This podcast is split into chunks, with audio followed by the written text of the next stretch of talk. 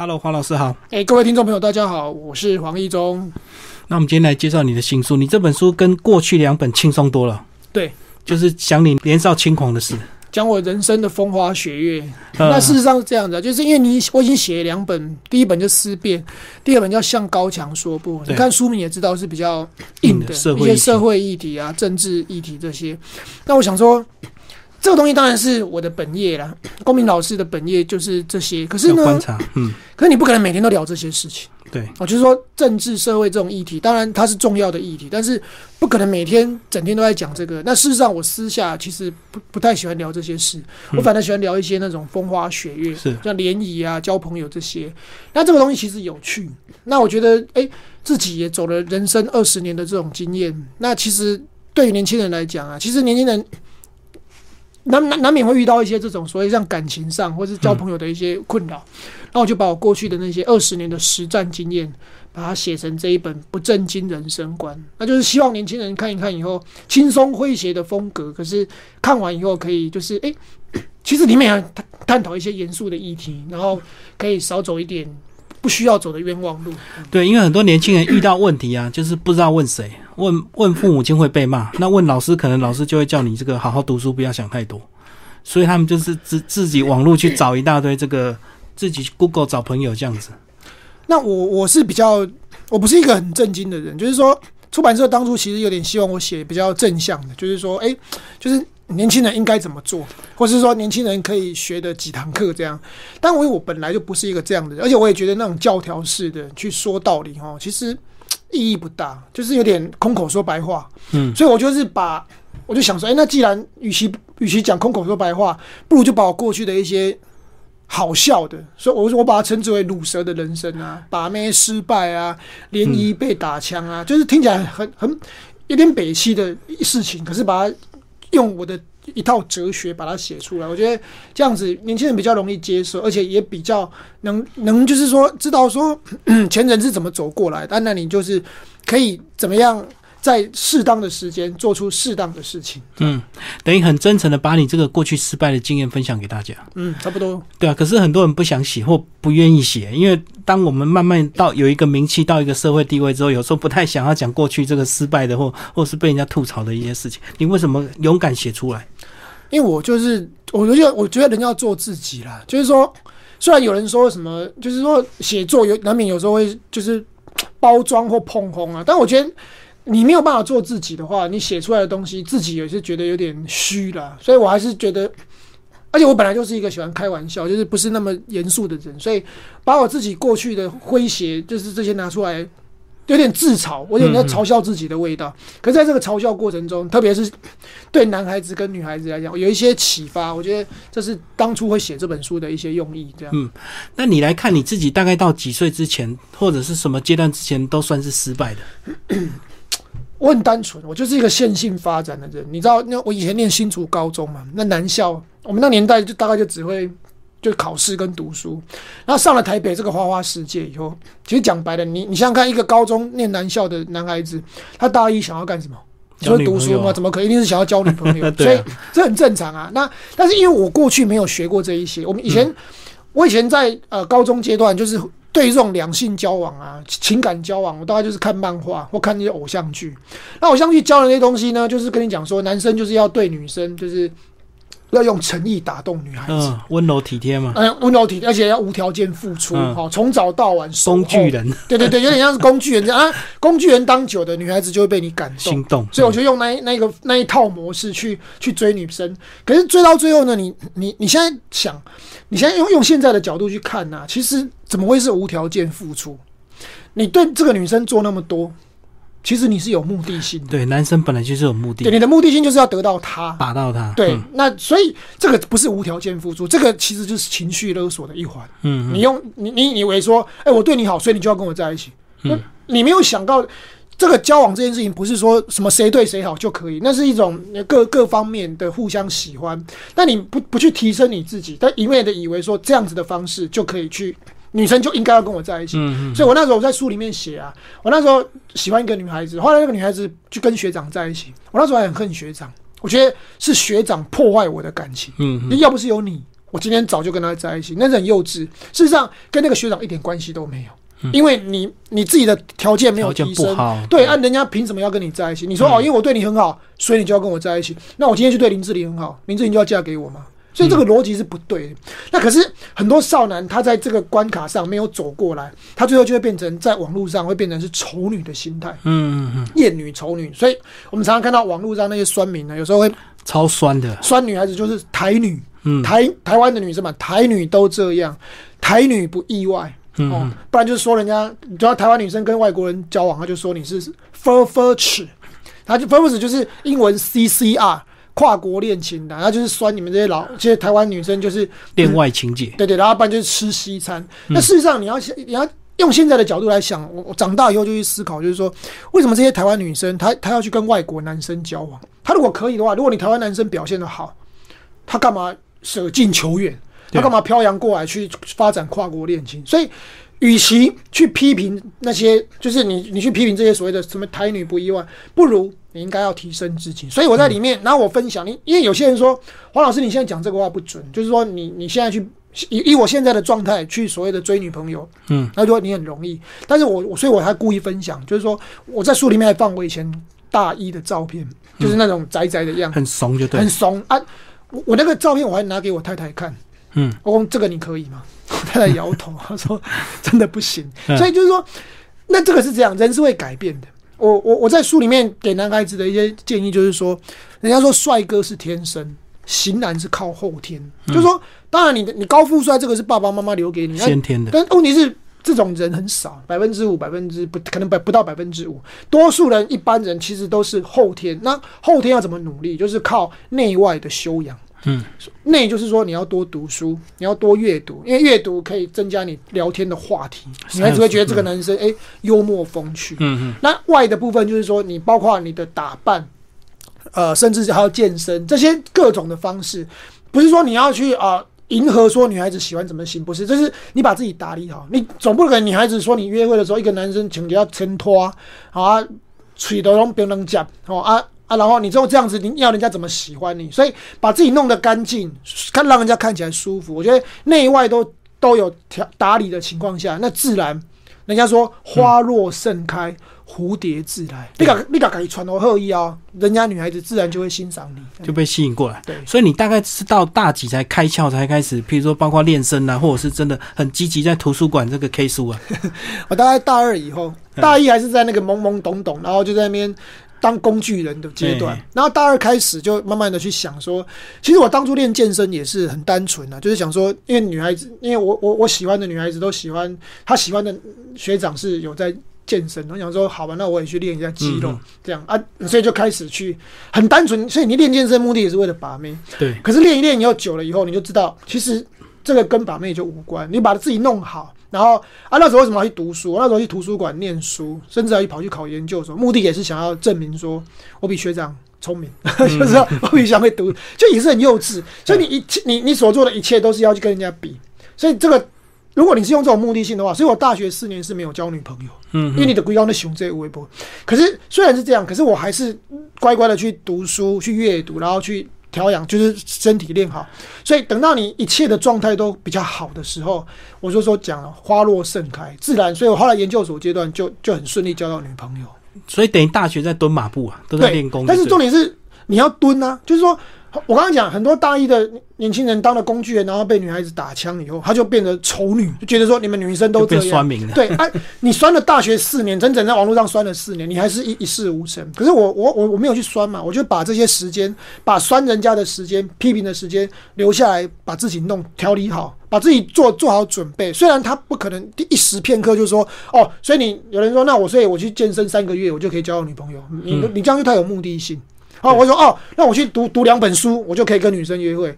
人不能太有目的性，你你一切还是不要用这种想法。但是就像刚刚主持人讲，我们把马步蹲好，你可要在意啊，时间到了，机会自然就会来。而且你在书里有讲到，这个健身是很现实的东西呀、对就是说你有练它就有，可是你三个月不练或半年不练，它就又又又软成一团了。所以它就是要一直持续就对。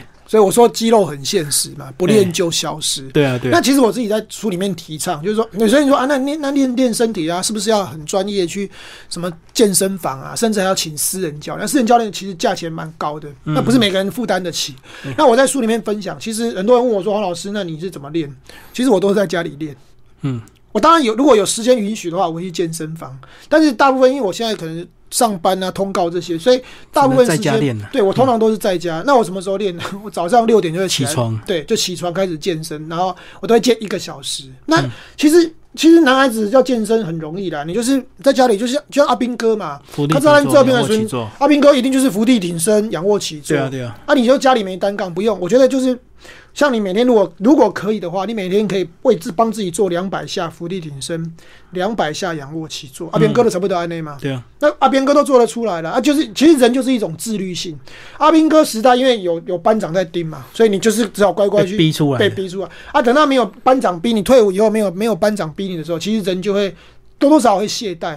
可是我把我把健身视作是一场修行，就是说，我觉得那个是意志力的训练，就是说你。这件事情虽然很困难，平常咬到现在很厌恶健身。你说做的过程很痛苦，废话很痛苦。其其实刚开始最痛苦，因为没有人健身很累。可是你只要想到，就是说，就你就把它当做是一场修行，你把它当做打坐了。嗯，每个人每个人修行的方法不同，有的人念经。好，有的人打坐，那有的人可能有一些方式，那我就把健身这件事情，这一个小时的这件事情，当做是一场早课的概念，就是早上起来，先先念一个早课，教功课的，对对对对，必做，哎，所以啊，这样子持续下来，我现在也二十年了，所以其实我今年已经四十岁。但但很多人，我我我没有要自自己捧自己，但是很多人就说你看不出来有四十岁，他就说大概我看起来大概三十岁就差不多了。嗯嗯。啊，其实就是因为你有在保持运动，所以你的身体体能各方对体态还有外形上来讲会，而且也比较健康。所以像我去做健康检查，前一阵子去做那个去那种全身检查，嗯，没什么问题。那其实就是跟运动是有关的。嗯，讲一下是你去夜店的一些经验好不好？很多年轻人都渴望去夜店，可是又不敢去。那你还鼓励大家一定要去体验一下，因为你真的不正经人生。对，就实际上也不正经。可是其实对背后有些有一些含义。你你想想看夜店嘛？那如果你看到，如果你去做民调或是街街访啊，讲讲到夜店，大概不出几个形容词啊，就是你知道，就是都是负面的，负面的，比较捡尸嘛，哈，捡尸体，不然一夜情。O N S One Night Stand 啊，或者甚至有一些就什么嗑药啊、毒品，好像轰趴，就是你你跟夜店连接在一起，都是一些负面形象。可是其实如果你有去过，你就会发现，其实像我举个例子，我们如果出国，我们总是会看一下各地一些有趣的，就是文化。那我觉得台湾的夜店文化算是。还蛮成功的，就是说，他他在夜生活的世界里面呢，它是一个一种文化，它是一种休闲放松的文化。那那夜店当然就是很吵，音乐很大声，那里面有酒。可是我觉得要有趣的地方就是啊，就是因为它音乐很大声，它里面有酒，所以它让人与人之间交交际的那个联谊的防线啊降掉。嗯我举个例子，因为我们东方社会比较害含蓄害羞嘛。你看，像如果你去出国，像西方人，西方男孩子看到女孩子就咻咻，有没有？嗯就直接搭讪，一他觉得这很自然。对，那西方女孩子也觉得 OK 啊，反正搭讪是很自然啊，要就要，不要就拉倒。可是东方社会不是这样，你在路上对女生咻咻，人家说你是变态。嗯，对，就是你知道，就是感觉你在骚扰，会会有个防心。可夜店不是，因为夜店它它很大声，又差。所以你要跟女生讲话，你就是得靠近靠对，要贴很近，甚至要这样是不是两个人就稍微有点亲近了？嗯，然后酒精呢？酒精不是说喝醉，喝了酒，它那个血液循环会变快，对，所以就是会比较放松。好，所以在那个情况下，它可以让陌生人之间的联谊交往呢，变得少掉那一道我刚刚讲一个社会框架的墙。所以这样的过程中，所以我在书里面写，夜店是一个联谊的竞技场。也是看透人性的地方，就是说，它可以让你跟陌生人比较容易去接近。然后这个过程中其实很有趣，其实在它是夜店是人生百态，它就是社会的缩影，它就是把一群各行各业、各种阶级的人都混在，然后在那个区域里面啊。所以我觉得你可以去体验看一看啊，不是说去那边就一定要干嘛。如果你你抱持着说哦，我今天去夜店，我就一定要有一夜情。讲个白了，你你又不是高富帅，要先看自己的条件。对，你以为你的女孩子，你有有些男生搞不清楚，就是说啊，不然去就是想要吃女生豆腐，就觉得说每个女生都能摸。去夜店要学会一件事，就是学会怎么样尊重女性。女生跟你攀谈，愿意跟你聊天，愿意跟你喝酒，不代表你可以对她上下其手。是所以我觉得这是一个很好的社交的礼仪的过程。那在这个过程中，你你学会跟异性朋友、陌生人之间的聊天，然后也知道怎么样尊重彼此的界限。嗯，那这个过程中，其实你去了几次以后，慢慢的熟能生巧以后，会让你在现实生活中，就非夜店的情况下，一般像你跟女孩子如果在一般吃饭的时候，你也会比较可以很自然的跟人家聊天。其实对女孩子的搭讪来讲，女孩子喜欢的搭讪就是自然。嗯嗯，我也知道你在搭讪我，陌生人来就是搭，可是那个搭讪是让人家觉得很不舒服的，好像就是要性骚扰我的搭讪，跟嗯像我自然对，很像。所以为什么西方人？所以我觉得西方人在这一块的教育上啊，他们比较自然。那我们我们东方社会或我们台湾社会过去那种就是觉得说夜店是坏东西啊，嗯不要去，好像不要碰的，久而久之的结果，就让我们这个人与人之间的这个防心以及那个界限呢、啊，又拉得更远。嗯所以我鼓励年轻朋友，就是说。哦，可以的话，哎、去个一两次，体验一下北拜。不过体验还是要先做点功课，这个黄老师的书要看一下，要不然呢，夜店真的生态，这个男生女生都在厮杀。对所以像你在书里讲的，你会遇到一批专门来吃你的那些女生，来把你的酒喝光光，来把你桌上的东西吃光光。你也会遇到一些男生跟你跟你装熟，然后买单前就绕跑的。对，跟我们讲讲这些生态要怎么自我保护。所以呃，先先讲那个，因为你去夜店的时候，当然当然是希望女生，你比方说你有一个桌子嘛，一个 table，对，那就邀请女生来喝酒。对啊那这个你就会很开心嘛啊。可是呢，有有些女生她们也是在里面就职业的嘛，就每天就是来流连在各大夜店流。连恋爱，仗着自己外形比较好哎看，然后来这边骗吃骗喝，嗯也会有这种女孩子。是啊，可是就是这种，就是也是你说那怎么办预防呢？就是就是我只能说一回生二回熟。第一次公公用便宜啊，下一次看到这些一群女生来，然后带着一群来的这种感觉，就是就是要来喝不用钱的酒的，你就会有防心，就觉得说这些人来者如果不善的话，其实你也不需要去把他们招进来，哦，嗯，找人家来喝喝喝免费的酒。那另外更男生的部分就是说，我们我们就去的时候，夜店不可能自己去嘛，你都一群朋友，一群去那朋友里面会有朋友的朋友，会有些陌生人。嗯嗯，这里面会有些男生真的是很很差劲，就是说他来以后啊，来占便宜。还跟你装熟。我在书里面写到是那个于祥全事件，哦，对对大，家记得，大概一两年前于祥全不是在夜店打的？打架。嗯那为什么要打？你知道？他那个听起来很冤枉，因为我是听他亲亲亲亲耳跟我讲的。他就说他去的时候，他原本是要他喜欢一个女生，好、啊，那个女生又带了另外一个女生，等于就是一男两女，对不对？对对对，就但那个女生，另外一个女生又带了一个男生，就于祥全不认识的男生。嗯那讲他没办法，因为他要把妹嘛，所以就就他们两男两女去去去去喝酒，去夜店喝酒，开香槟，香槟很贵。那这不是问题，于祥全想说，反正他因为他为了把那个妹 OK，但是在结账的时候，问题来了，那个男生就没有买单。嗯，所以让人在北宋就觉得说啊你，你现在是怎样？我我根本不认识你，我第一次跟你见面喝酒，然后你买单的时候你完全默不吭声，然后我要我，因为你总是要人付账嘛，他就付了账，然后最后那个男生呢又。想要把他喜欢的女生约去别的地方吃饭，嗯。所以他就整个你就有点恼羞成，就气到了，哦又不买单，又想要又想要亏我的妹，对啊，所以后来就跟他有点起冲突这样，所以嗯啊这种事情其实，在我们那种生活里面也常见，常有啊。所以我说，我说我为什么我说夜店是看透人性的地方，就是说你可以知道，就是说这个人是不是朋友，该不值值不得交这个朋友。他如果来就是那边来来蹭不用钱的饮料的，喝不用钱酒，然后要买单前，他就会说哦，不好意思，我有信事先走，嗯嗯。就酸体。啊，后来我就发展出一套 SOP，就是要人扮演纠察队，嗯通常就是我扮演纠察队。比方说，哎、你你朋友的朋友来喝嘛，大家很开心，OK。然后他，啊，不好意思，我有事先走。哦，不好意思，我我我的朋友还有约，我就会 stop。这时候就我想，你不用跟他客气。那个我们这个一个人要多少钱？要分担。对，嗯，啊，所以后来就学，你只要有在有人扮黑脸的情况下，因为这种这种人不需要当朋友，他就摆摆明来蹭你的嘛。要跑了。嗯对啊，所以你的用这种方式就不会被人家占便宜。所以我说，这个是一个很有趣的生态场，哎，大家有机会去看一看，其实不错了，注意注意。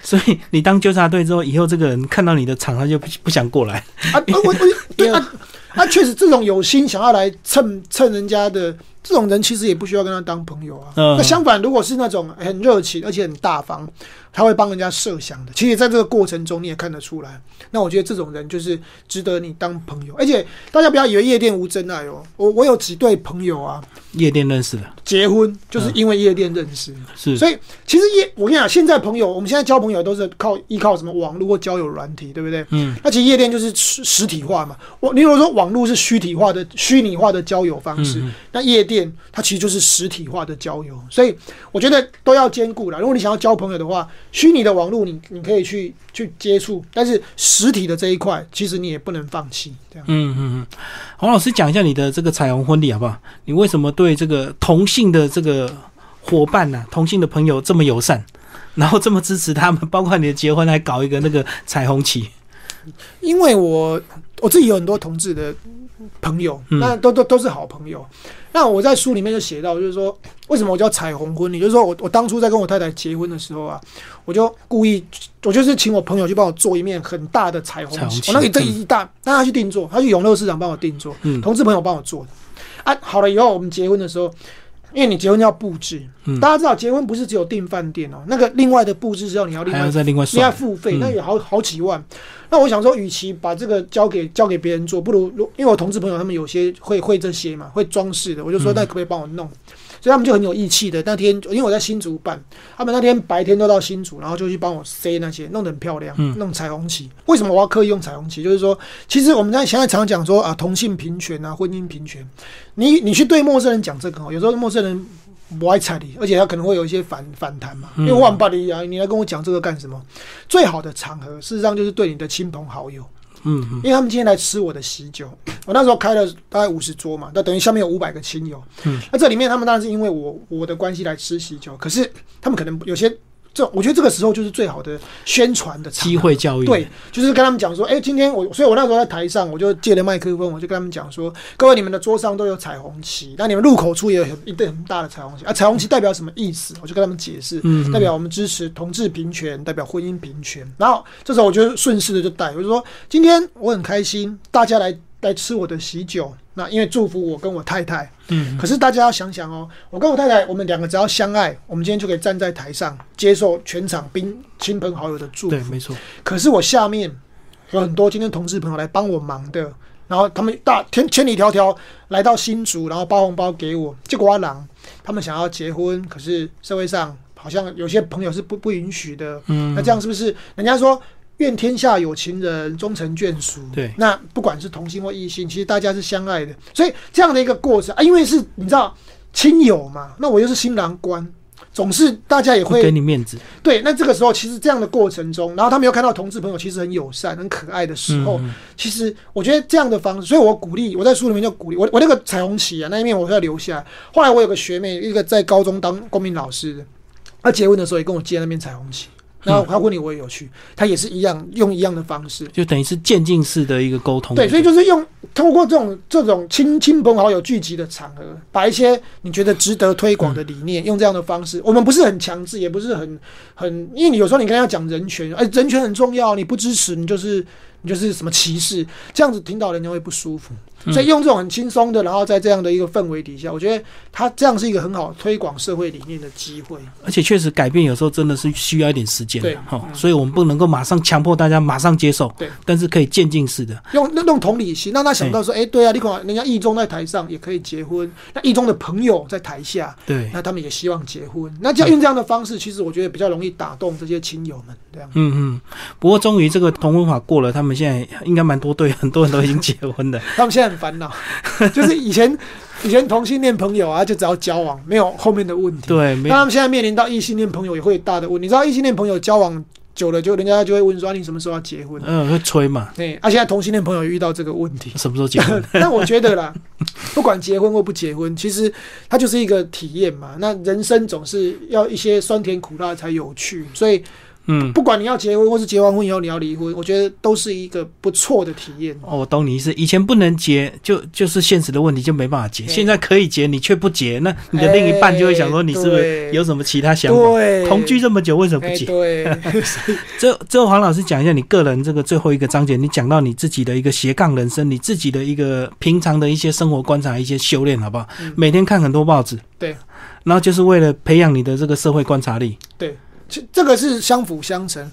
我现在某种程度上，你要说我是政论节目的那个名嘴，嗯，也也算是比较晚上常见就是，常比较常见。嗯，那，那这个东西不是说呃一触可及的，或者说你是刻意去做的。你如果说啊，我今天目的就是为了当名嘴，其实你是不可能会很。辛苦啊，而且而且你硬要去做那件事情，你你是太我刚刚讲人不能太有目的性。嗯我今天可以在争论节目上，或者有时候受访的时候侃侃而谈，其实讲话要有东西。其实是做好的准备。对，因为我从大概小学开始就很喜欢看报纸，小学、国中阶段就很爱看。那时候从体育新闻嘛，后来影剧新闻，嗯慢慢当然到高中以后就长大，就会开始加看政治新闻。嗯所以我其实你看我我这样的人生，已经大概看报纸看了三十年。那像我每天。呃，都要看四大报，然后杂志啊，然后新闻，就是变成我每天光看这些新闻啊，大概就可能就我自己估大概一天就要四个小时。对你，你你讲到这个四大报，有一些人他只偏他看他立场的报纸、哎我我觉得，呃，因为每个报纸当然各自有立场，电视台也是一样。对啊可是我觉得，如果你要纵观的话，你要全看的话，如果可以的话，你可以做比较啊，很有趣啊。我每天早上就会比四大报头版到底在讲什么，嗯嗯嗯你就处比处，你就其实，在过程中你就可以去有一些自己的观察，这也是一种媒体视读。然后各电视台也会有不同的角度，所以最好的方式就是全看。嗯，有很多人说黄老师，那我应该有有些我去外面演讲啊，媒体试读，有些家长就问黄老师，那我应该要选择哪一台？我说你用选择哪一台，这就不不太恰当。哦，就好变成是哪一台是最公正的，没有哪一台是最公正，就是立场问题。每一个台都有他自己的立场。那你就是多方多看多比较。那所以这样这样的一个基本功扎实了以后，所以我后来我在二零一五年那时候出了一本《思辨》嘛。事实上也是把我平常的那些新闻时事的观察融进我的公民课写出来。我那本书只写了三个月，嗯后来卖的很好，卖了十几刷。那那为什么可以写那么快？事实上也不是说刻意去弄，因为你也就是你的血液，训练的，你的长期的协议里面就是做了这一块，所以我当公民老师很很很开心，就是说，哎、我可以把我平常的这些新闻的观察，然后放进课堂上去教，嗯所以。所以后来有一天，慢慢的电视台找你去，对，可能评论一些时事的时候，你也可以很很自在。但是这个东西是辛苦的，就是说，它变成每一天要做的功课就更多。对就，就是因为过去看新闻是兴趣嘛，那现在看新闻可能变工作，所以我每天我我回到家以后，就是一定是看新电视新闻，然后加报纸，是同时间要双管齐下。嗯，有时候看的有时候看的压力很大。平常你讲，你说真的很轻松吗？抿嘴的强度很大。对，而且而且有些同一个事情啊，这个两个报纸两个立场差很多，下的标题又完全不一样，对所以你要两边都看，然后去看出你自己的一个想法，不能够被某一个报纸牵着走。对但但是但是，我觉得这种功都功夫做久了以后，你就会有一套自己的逻辑、自己的嗯思辨能力。那这个东西，其实像以电视台来讲，哎，他们他们他们就是要这个啊，因为如果你讲的跟别人一样，嗯那我找你干嘛？对就是说你讲的跟那个谁一样，那我就找他就好了，我干嘛找你？所以慢慢的你，你摸索的过程中，你会有一套自己的想法，而这套这套想法其实是是值得重视的时候，你就可以诶有机会接受采访，或者比方说媒体访问这些，所以这是一个很有趣的观察。然后我在书里面也其实也帮那些名嘴平反，就是说很多人都说名嘴就是低垂一类的，然后从什么外太空聊到内子宫，对对对，其实名嘴的生活强度很大。那你知道为什么他们强度大吗？因为他们没有明天。嗯嗯嗯，大家说怎么什么会没有明天？你知道名嘴都是当天接通告的，对，像我还好，因为我本来就有老老师的身份，所以我那个只是有空的时候接一下。兼职就但是如果是那种专专门的名嘴，他其实很辛苦，因为他每一天早上就要期待说有没有通告。嗯那如果他今天表现不好，他今天在政论节目或是节目谈话性节目的表现不好的话，收视率不好，他可能明天后天就没有没有通告，那他就没有收入，所以就会变成因为他们的生活强度很大，没有明天，所以有时候他们会有一些比较情绪性激情激烈的反应，对对对对，但是我觉得那个有有有些时候是情绪，也有可能有时候是为了节目效果，所以大家，演技啊，所以我在说，我我我后来就我其实我观察，有时候你看到两边在对骂，蓝绿双方抿嘴骂的很凶，民意代表骂的很凶啊，结果骂完以后啊，他们最后是一起回家的。吃宵夜喝酒，对呀、真的，他们就同一台车，就一起搭的车就走了。所以有时候那个是为了媒体的效果，嗯他可能某种程度上因为我们知道媒体除了有它的公益性、公共性以外，它还兼具一点娱乐性。嗯所以有时候那个名嘴在吵架，他们是娱乐节目就是有点吵出让你觉得，哎、好像双方，所以有时候变成是这样，你知道，我们在演戏的，或是我们在戏里面的人是比较看得清楚，那可是外面的观众朋友就会觉得说，啊，就是跟真的一样。对对对，跟真的，那有时候，然后就会把这个情绪带到日常生活中。嗯我觉得大家看这种争论节目哦，有点轻松看，好、不要把它太认真去看待，因为你当你认真的时候，你会把那个情绪带到你生活当中，然后你就会跑去跟别人吵架。有时候我们吵架只是为了效果吵架，对结果你跑去跟人家吵架是真的吵，嗯，那那就不是我们希望发生的事。而且这个晚上那么多台政论节目在吵，它一定要有一些比较强的效果，你才会固定锁在这里。对对对，要不然你就转台了。对，所以有时候我们是有节目效果的。然后我我是说，很怕很多民众哦，就是误以误信，真的然后就跑去跟人家吵架哈啊。